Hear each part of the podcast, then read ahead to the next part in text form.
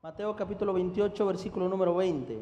Enseñándoles que guarden todas las cosas que os he mandado. Y después dice así, y esta es la parte importante de lo que quiero compartir hoy. Dice, y he aquí, yo estoy con vosotros cuando, cuando, todos los días hasta el fin del mundo, dice su palabra. Dios hace una promesa para todos nosotros. Esta es una promesa importante porque necesitamos a Dios todos los días de nuestra vida. A lo mejor hay veces que nosotros creemos que no necesitamos de Dios todos los días, pero la verdad es que sí.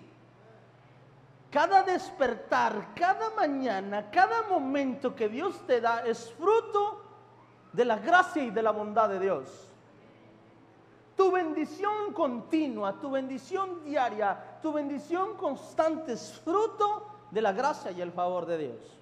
Que tu Padre esté contigo todos los días, en lo natural, psicológicamente, hablando de la psicología, lo psicológico, que tu Padre natural esté contigo todos los días, causa un efecto en tres ámbitos o en tres áreas de tu vida.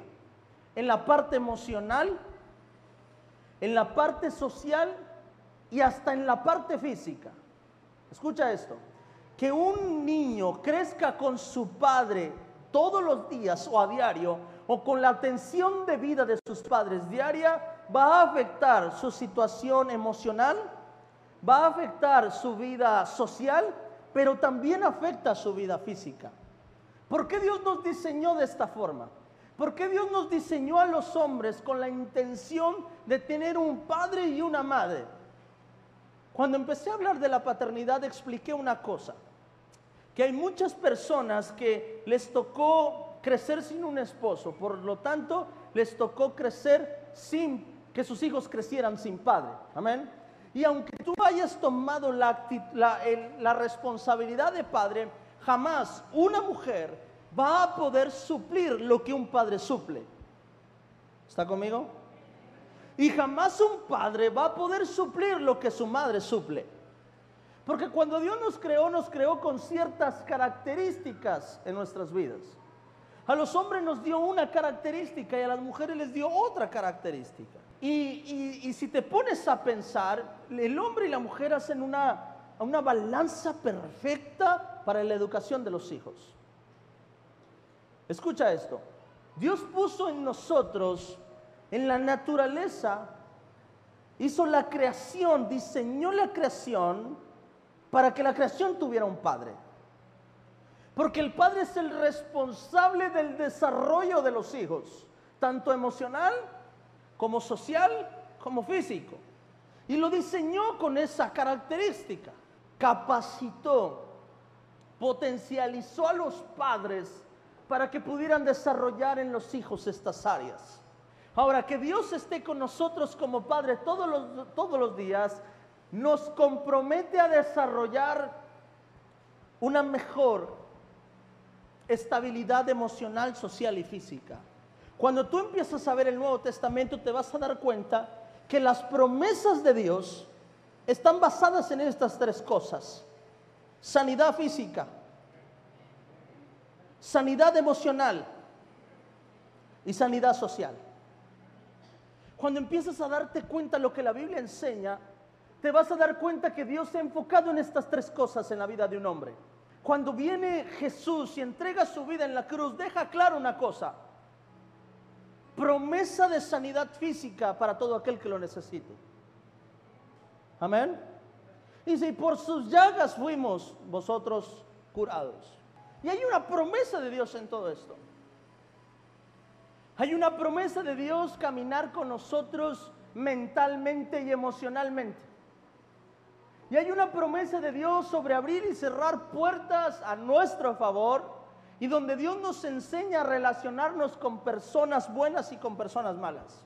Y Dios empieza a enseñarnos y nos empieza a adoctrinar y nos empieza a explicar, Dios, cómo debe ser nosotros. ¿A quién debemos depositar nuestra confianza y en quién no debemos depositar? Dígame si eso no es lo que hace un padre sobre unos hijos. Constantemente el padre empieza a hablar con sus hijos, a decirle, y no te relaciones con esto, no camines con esto. Amén. Y Dios empieza a enseñarnos a nosotros a ser personas dignas de socializar también con otras. Y empieza Dios a hablarnos, a decirnos, hey, si no tienes amor, no eres nada. Y eso es lo que hace un padre sobre un hijo.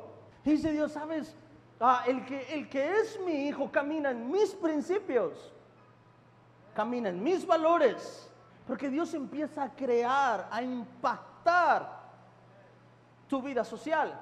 Escucha esto. Dios es enemigo de las personas que son algo dentro de una iglesia y son todo lo contrario fuera de una iglesia. Jesús eso fue lo que vino a hacer. Cuando los ah, fariseos venían delante de él, Jesús, esa fue la lección que les quiso dar Jesús y les dijo, mira, te voy a decir una cosa, eres digno de aventar una piedra solamente si, si fuera del Sanedrín, si fuera del templo, sigues siendo la misma persona que eres durante el templo. Porque eso es lo que hace un padre. Un padre no se va a fijar solamente o no va a pensar en lo que la gente piensa de ti. Un padre se va a asegurar de que los valores estén plasmados sobre los, sobre los hijos, los vean o no los vean.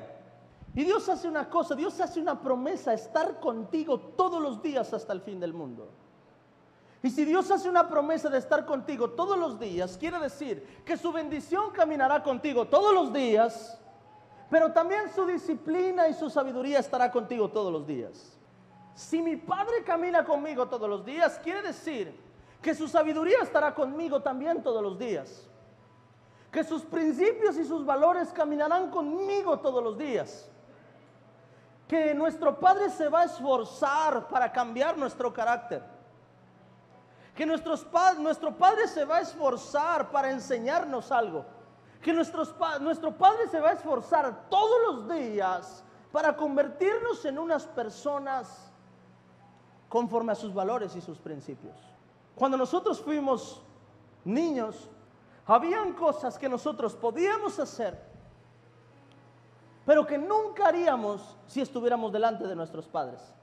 Habían cosas que podíamos hacer y que no estaban mal, pero nunca haríamos delante de nuestros padres. Por ejemplo, cuando, cuando yo no era cristiano y todo y era más, más joven, tenía, no sé, era un niño, tenía 11, 12 años, 10 años, Recuerdo que podíamos nosotros decir maldiciones y entre mis hermanos y yo nos decíamos maldiciones, pero si estaba papá, éramos los más educados de la ciudad y no lo considerábamos algo malo.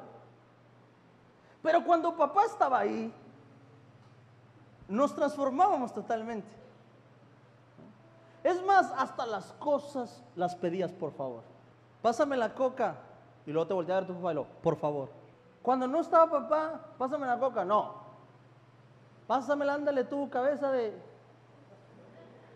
Tú, esto, tú, lo otro, tú. Y llegaba mi papá y. ¿Cómo? Que si me pasas la coca, por favor, hermano. Claro que sí, hermano, ¿te sirvo? Porque había cosas que a lo mejor pasaban. Pero cuando estaba papá, estaba la corrección de papá. Y cuando se nos olvidaba que estaba papá y nos decíamos algo, mi papá decía, ¿qué le dijo a su hermano? No, perdona, papá. No sé qué me pasó, no sé en qué estaba pensando. Momentos de debilidad. No acostumbro a hablarle así a mis hermanos. Cuando, cuando hay presencia del Padre, hay presencia de valores, hay presencia de sabiduría. Cuando Dios está contigo, escucha, todos los días, Dios te va a estorbar en lo que estás haciendo mal. Dios va a intentar estorbarte lo que haces mal. Y cuando intentes subirte, te va a parar y decir, no, no, no, no, no haga eso, se me va a caer, vaya por la escalera. Y hay veces que vas a esperar a que el papá se voltee para hacer algo. Pero el padre siempre te va a cachar. Amén. Porque siempre cuando un padre está atento a sus hijos, va a estar atento totalmente a qué puede poner en riesgo su vida. Y se escucha hermoso que Dios estará contigo todos los días, pero la verdad que sí lo es, es hermoso, pero es, es algo más que solamente estar ahí. Un padre no puede estar con su hijo sin ser padre. Un padre va a estar con su hijo siendo padre. Y aunque el hijo se quiera tirar a la alberca y usted sabe que no sabe nadar y el padre va a impedir que su hijo se tire a la alberca. y no va a dejar de ser padre. Y va a estar ahí. Y el hijo va a ir corriendo y se le va a querer escapar y el padre lo va a agarrar y si es necesario lo va a amarrar, pero no se va a tirar a la alberca. ¿Cuántos, cuántos quieren que Dios los amarre? Porque cuando un padre está, siempre hay prudencia y sabiduría. Y el Padre todos los días de tu vida está intentando eso contigo. Y hay cosas que tú quieres hacer, sueños que tú quieres cumplir, deseos que quieres hacer, y Dios te ha amarrado una y otra vez, te ha agarrado y te ha dicho, no, espera. Hay caminos que parecen caminos de paz, pero al final son caminos de muerte. Y el Padre siempre nos va a llevar años luz en sabiduría. Lo que te quiero enseñar hoy es que si Dios está contigo todos los días, tendrás que acostumbrarte a que tu Padre te estorbe todos los días en las cosas que quieres hacer. Y que tu Padre te estorbe es bueno, porque en nuestro Padre hay una prudencia que en nosotros no la hay. Hay una sabiduría que en nosotros no hay. Hay una bendición que nosotros no tenemos. Hay una bendición que nosotros no tenemos. Porque hay cosas que tú no puedes pagar, que solo Dios pudiera pagarlas por ti. A veces quieres poner un negocio y dices esto, pones un negocio y dices, híjole, ¿cómo me gustaría tener un cliente? Y dice Señor, a lo mejor tú nunca lo podrás conseguir, pero yo puedo conseguirlo por ti. A veces quisiéramos nosotros prosperar, sanar, y cuando que estamos enfermos queremos buscar un doctor y decir, uy, ¿cómo quisiera que me atendiera el mejor doctor, el especialista en cáncer para que me sane? Dice Dios, mira, yo, tú lo puedes buscar y puedes ir a hablar y puedes ir a pedir becas y puedes pedir apoyo económico y puedes ir a pedir la tarjeta y puedes pedir lo que quieras. Si estás solo vas a tener que esforzarte, búscalo. Pero si yo estoy contigo puedo hacer un milagro en tu vida en cualquier momento. Pero Dios es fiel y Dios es bueno. Y cuando nosotros caminamos con Dios, Dios camina con nosotros y muestra su respaldo todos los días de nuestra vida. Y así es. Lo hizo en mí y lo hizo en muchos de ustedes que han testificado en este altar. Pero es que ese es el compromiso de un padre sobre los hijos. Porque un padre, cuando vemos, cuando entendemos que Dios es un padre, entenderemos que Dios está planeando cosas de bien y no de mal para nosotros. Amén. Tres cosas que Dios promete darte. Génesis capítulo 12, verso 2. Y dice así, y fue algo, una promesa que Dios dio. Y dijo, pero Jehová, vio, Jehová eh, versículo 1, pero Jehová había dicho a Abraham, vete de tu tierra, de tu parentela, de la casa de tu padre, a la tierra que te mostraré. Y dice, y haré de ti, ¿qué? Una nación grande y te bendeciré y engrandeceré tu nombre y serás de bendición. Cuando Dios le dice a Abraham, le dice, salte de la tierra de tu padre. Si Dios nos diseñó, escuche esto, si Dios nos diseñó para que tuviéramos un padre y saca a Abraham de la tutela de su padre fue porque Dios ahora quería ser su padre. Y cuando Dios saca a Abraham de la tutela de su padre y lo trae a su paternidad, le da una promesa y le dice, haré de ti una nación grande y te bendeciré. Cuando nosotros vamos a la tutela de nuestro Padre Dios, tenemos esa promesa. La promesa de su protección, pero también la promesa de su bendición. Abraham tenía un padre y tenía una tierra por su padre y tenía una bendición por su padre. Pero cuando Dios lo llama y le dice, salte de la paternidad de tu padre y vente a mi paternidad, Dios pone una promesa sobre él. Le dice, y te bendeciré y haré de ti una nación grande. Cuando caminamos bajo la cobertura de Dios, bajo la protección de Dios, ¿sabes qué pasa? Dios se compromete a bendecirte. Dios se compromete a prosperarte. Dios se compromete a multiplicarte. Cuando aceptamos su paternidad, aceptamos también su bendición. Amén. Aceptamos su bendición. ¿Por qué? Porque es la regla de un padre. Un padre está hecho, está formado para bendecir y no para maldecir. La creación de un padre es la de bendecir, no la de maldecir. Amén. Pero cada uno de nosotros seremos benditos conforme a la posibilidad de nuestro Padre nacimos.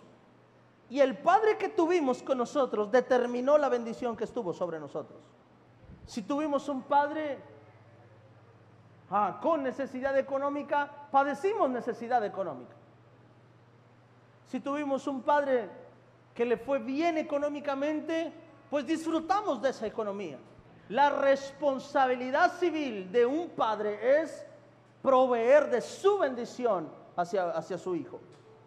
Es más, cuando hay un, hay un divorcio, el padre está obligado a dar un porcentaje, no una tarifa, un porcentaje de su bendición a un hijo.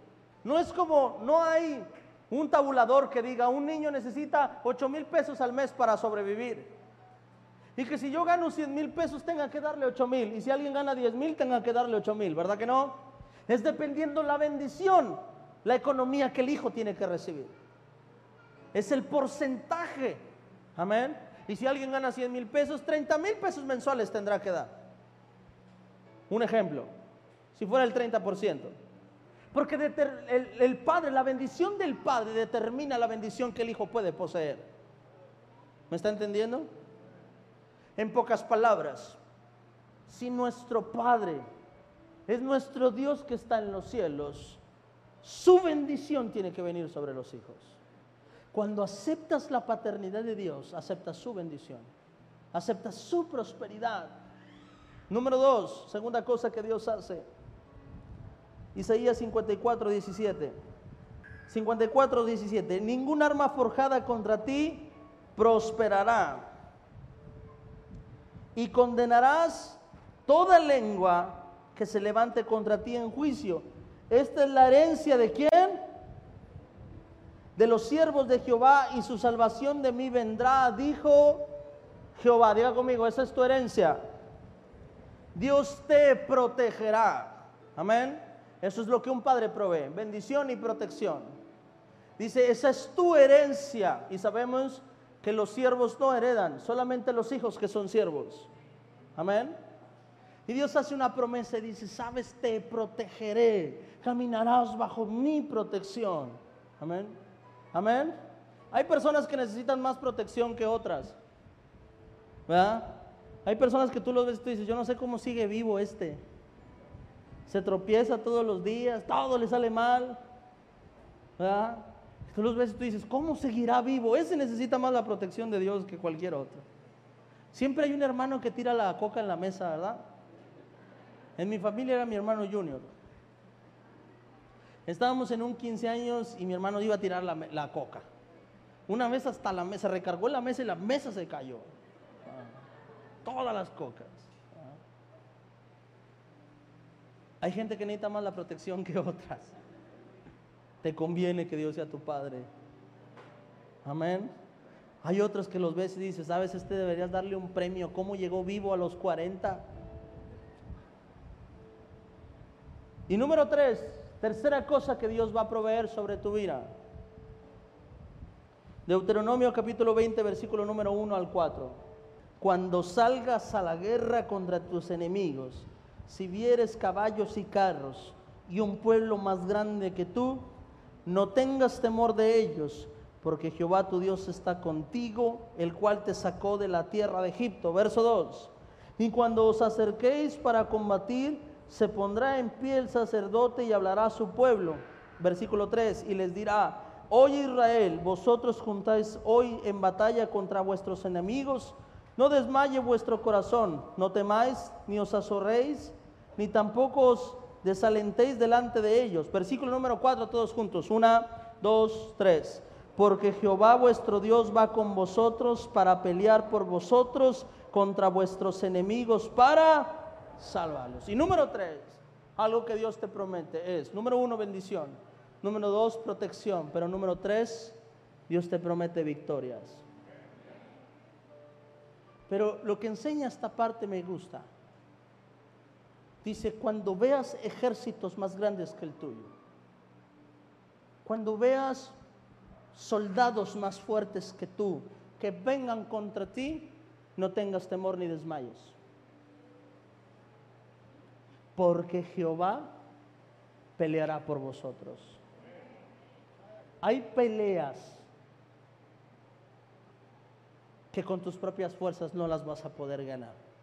Pero dice Dios, cuando veas una batalla que no puedas ganar, cuando veas un proceso que no puedas pasar, que no puedas vencer, no tengas miedo, porque tienes mucho Padre y ese Padre peleará por ti y te dará la victoria aún en batallas que no puedes ganar, aún en batallas que no puedes vencer, el Padre las peleará por ti.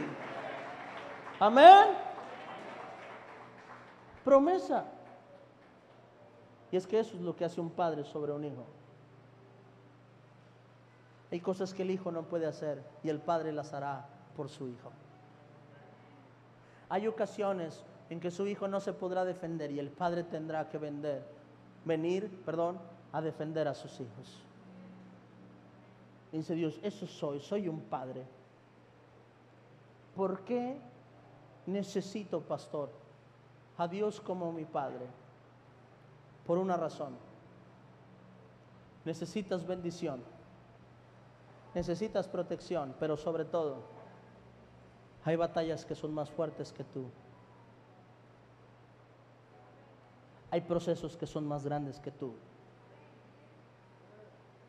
Y vas a necesitar un padre.